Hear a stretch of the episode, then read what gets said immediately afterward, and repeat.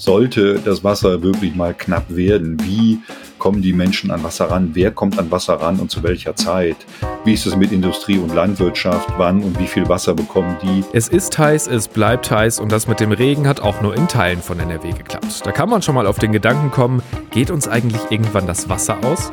Wie es um das Trinkwasser bei uns steht und was das für die Zukunft heißt, das klären wir gleich hier im Aufwacher. Rheinische Post Aufwacher. News aus NRW und dem Rest der Welt. Mit Benjamin Meyer, hallo zusammen. Also, auch in den kommenden Tagen bleibt es, um es positiv zu formulieren, sehr sommerlich. Mit Regen ist erstmal nichts und das Thema Wasserknappheit macht nicht nur in Bezug auf Flüsse und Seen Sorgen, sondern auch was das Grundwasser und Trinkwasser angeht. Die Opposition im NRW-Landtag und die Kommunen haben die Landesregierung jetzt aufgefordert, sorgt für klare Vorgaben für die Trinkwasserverteilung in Krisenzeiten.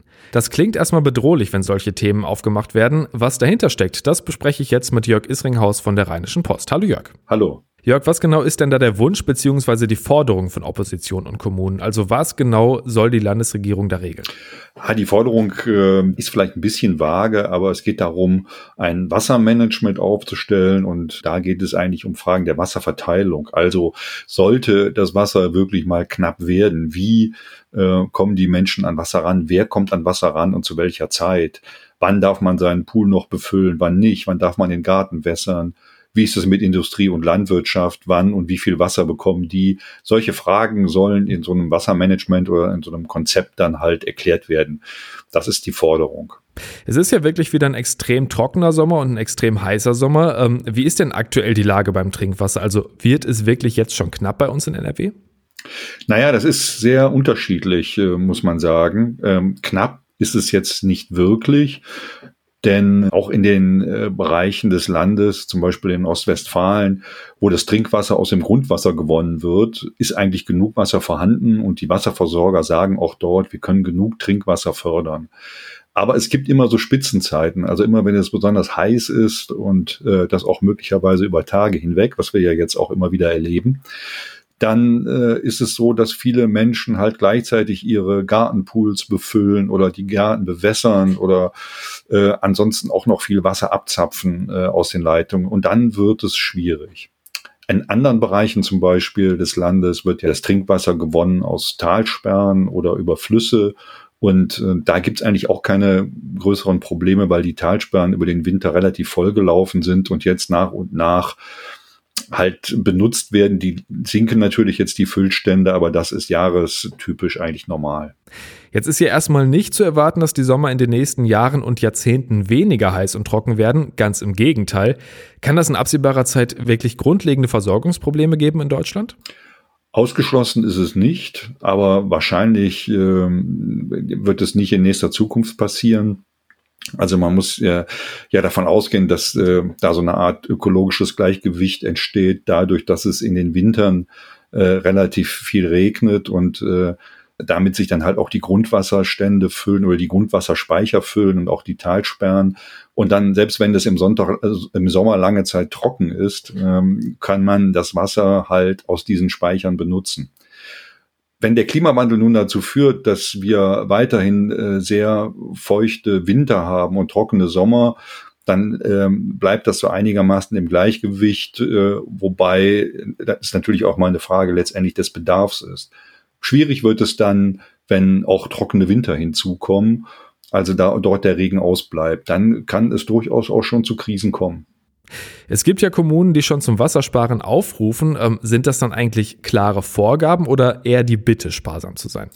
Es ist eher die Bitte, die Empfehlung, sorgsam mit Wasser umzugehen, den Wert des Wassers zu schätzen als Nahrungsmittel. Also eben nicht den Gartenpool damit zu befüllen oder nicht unnötig zu bewässern. Also es, es geht darum, die Menschen zu sensibilisieren, und nicht direkt äh, das Wasser zu rationieren. Allerdings zum Beispiel in Löhne, dort ähm, gibt es eine Trinkwasserampel des Wasserbeschaffungsverbandes, die steht gerade auf Gelb. Stufe Gelb heißt eben sorgsamer Umgang, aber sollte die auf Rot springen, was nicht ausgeschlossen ist, dann sind die Leute dann doch schon gehalten, eben diese genannten Tätigkeiten mit Wasser nicht mehr zu tun. Und äh, wenn es ganz schlimm kommt, kann sowas auch äh, mal bestraft werden. Das können zwar die Wasserversorger nicht selber übernehmen, die geben das dann an die Behörden ab. Aber ähm, wenn das Wasser wirklich rationiert werden muss, dann ist das keine Bitte mehr, sondern ähm, eben mehr oder weniger eine Anordnung. Was passiert denn, wenn sich jemand nicht dran hält und zum Beispiel trotzdem seinen Pool voll macht? Also die Wasserversorger können relativ genau sehen, wo wie viel Wasser verbraucht wird. Und wenn die sehen halt in bestimmten Straßen, da ist die äh, Verwendung sehr stark, äh, dann kann man dem nachgehen. Also es ist nicht so, dass Verschwender oder Vergeuder nicht auszumachen wären. Wie gesagt, das äh, müssen dann die Wasserversorger im Einklang mit den Behörden machen, aber dann können auch Bußgelder vergeben werden. Das mit dem Pool ist ja irgendwie auch immer so ein Beispiel, das die wenigsten Leute wirklich betrifft, aber wir brauchen ja alle Wasser und der Bedarf wird ja auch nicht sinken. Wie kann in Zukunft denn generell damit umgegangen werden? Ja, also das mit den Pools äh, würde ich gar mal so dahingestellt lassen. Es geht ja nicht nur um Pools, die, die fest im Garten installiert sind, sondern es geht ja auch um diese aufblasbaren Pools, die man so beim Discounter kaufen kann. Und die gibt's, glaube ich, wirklich, von denen gibt's sehr, sehr viele, die werden auch überall angeboten und die fassen wahnsinnig viel Wasser. Also darf man sich nicht täuschen. Das ist dann schon so ein äh, Verbrauch von einem Haushalt von, von, von mehreren Tagen, der da äh, oder Wochen, der in so einen Pool hineinpasst. Also das ist schon erheblich.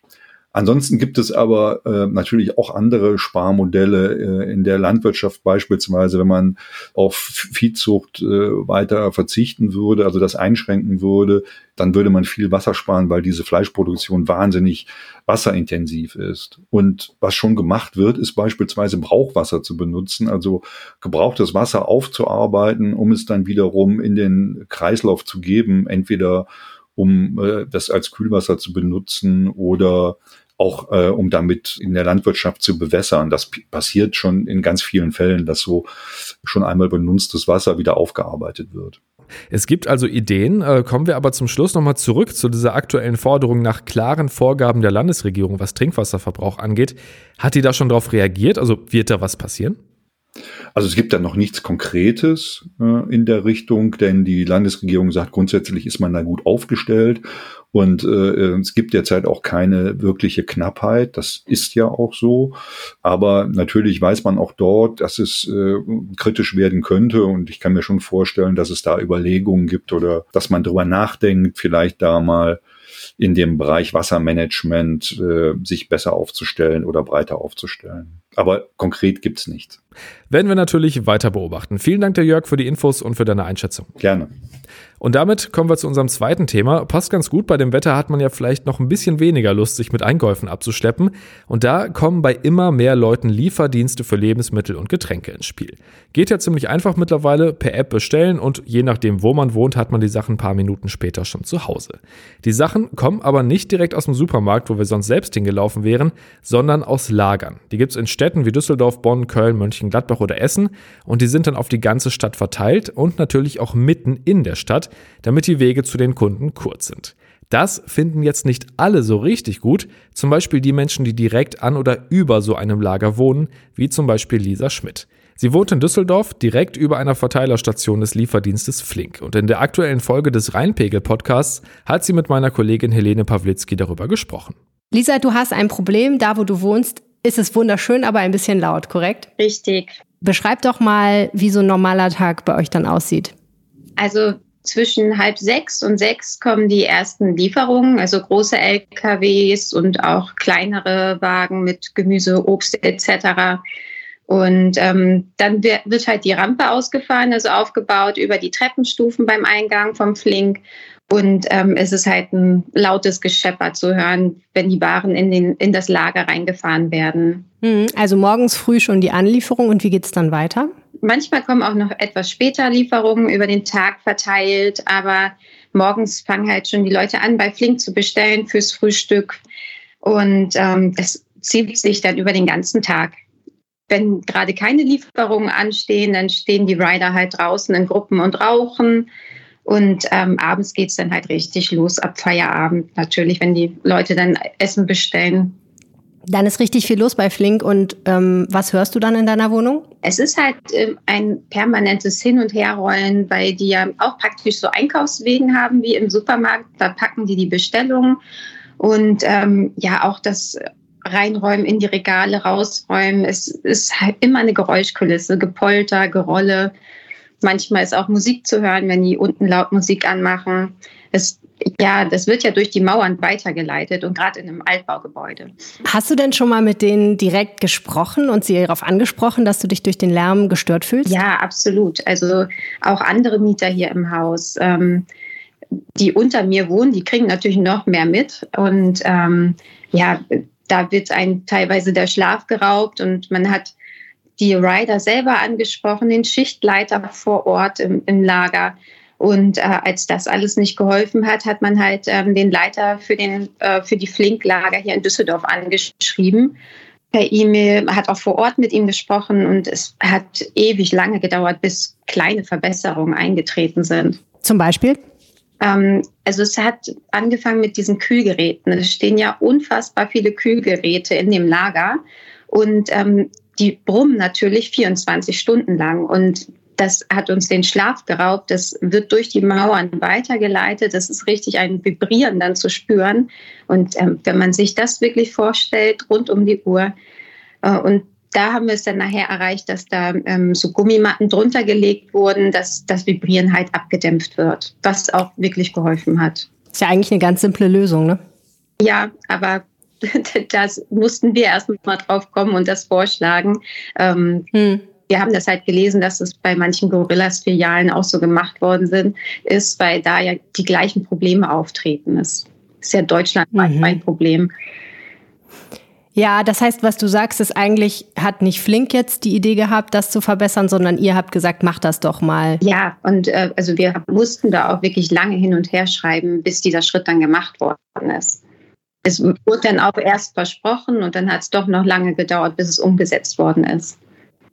Ja, verstehe. Das heißt, du erlebst Flink als Unternehmen jetzt nicht als so wahnsinnig kooperativ?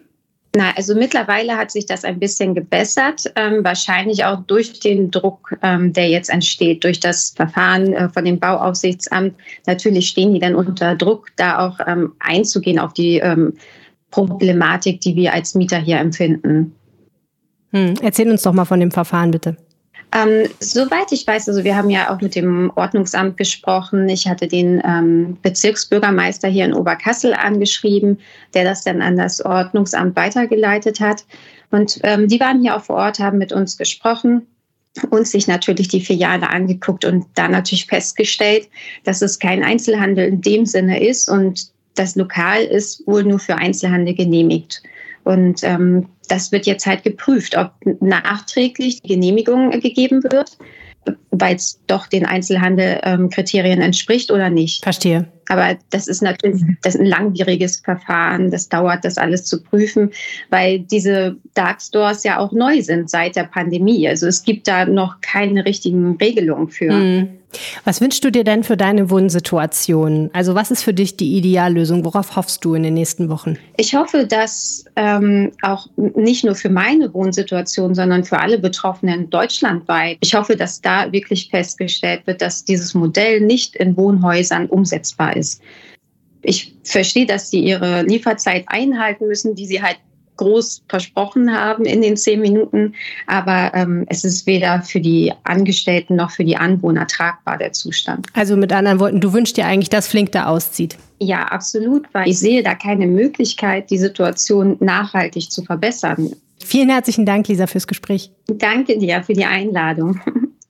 Im Moment wird also geprüft, ob die Flink-Filiale in dem Düsseldorfer Wohnhaus bleiben kann. Die Sache ist aber echt kompliziert. Genehmigt ist der Standort für den Einzelhandel und das Unternehmen Flink sagt, dass es dort genau das betreibt, eine Verkaufsstätte. Flink begründet das damit, dass Kunden die Ware auch dort abholen können, wenn sie wollen. Wie in einem Supermarkt also. Die Kritiker des Standorts wie Lisa Schmidt bezweifeln das.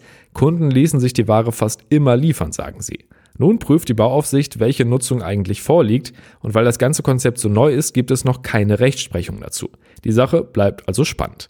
Wie ist das in eurer Stadt? Also wohnt ihr in der Nähe eines Lieferdienstlagers und wenn ja, wie erlebt ihr die Situation? Schreibt uns gerne an aufwacher.rp-online.de.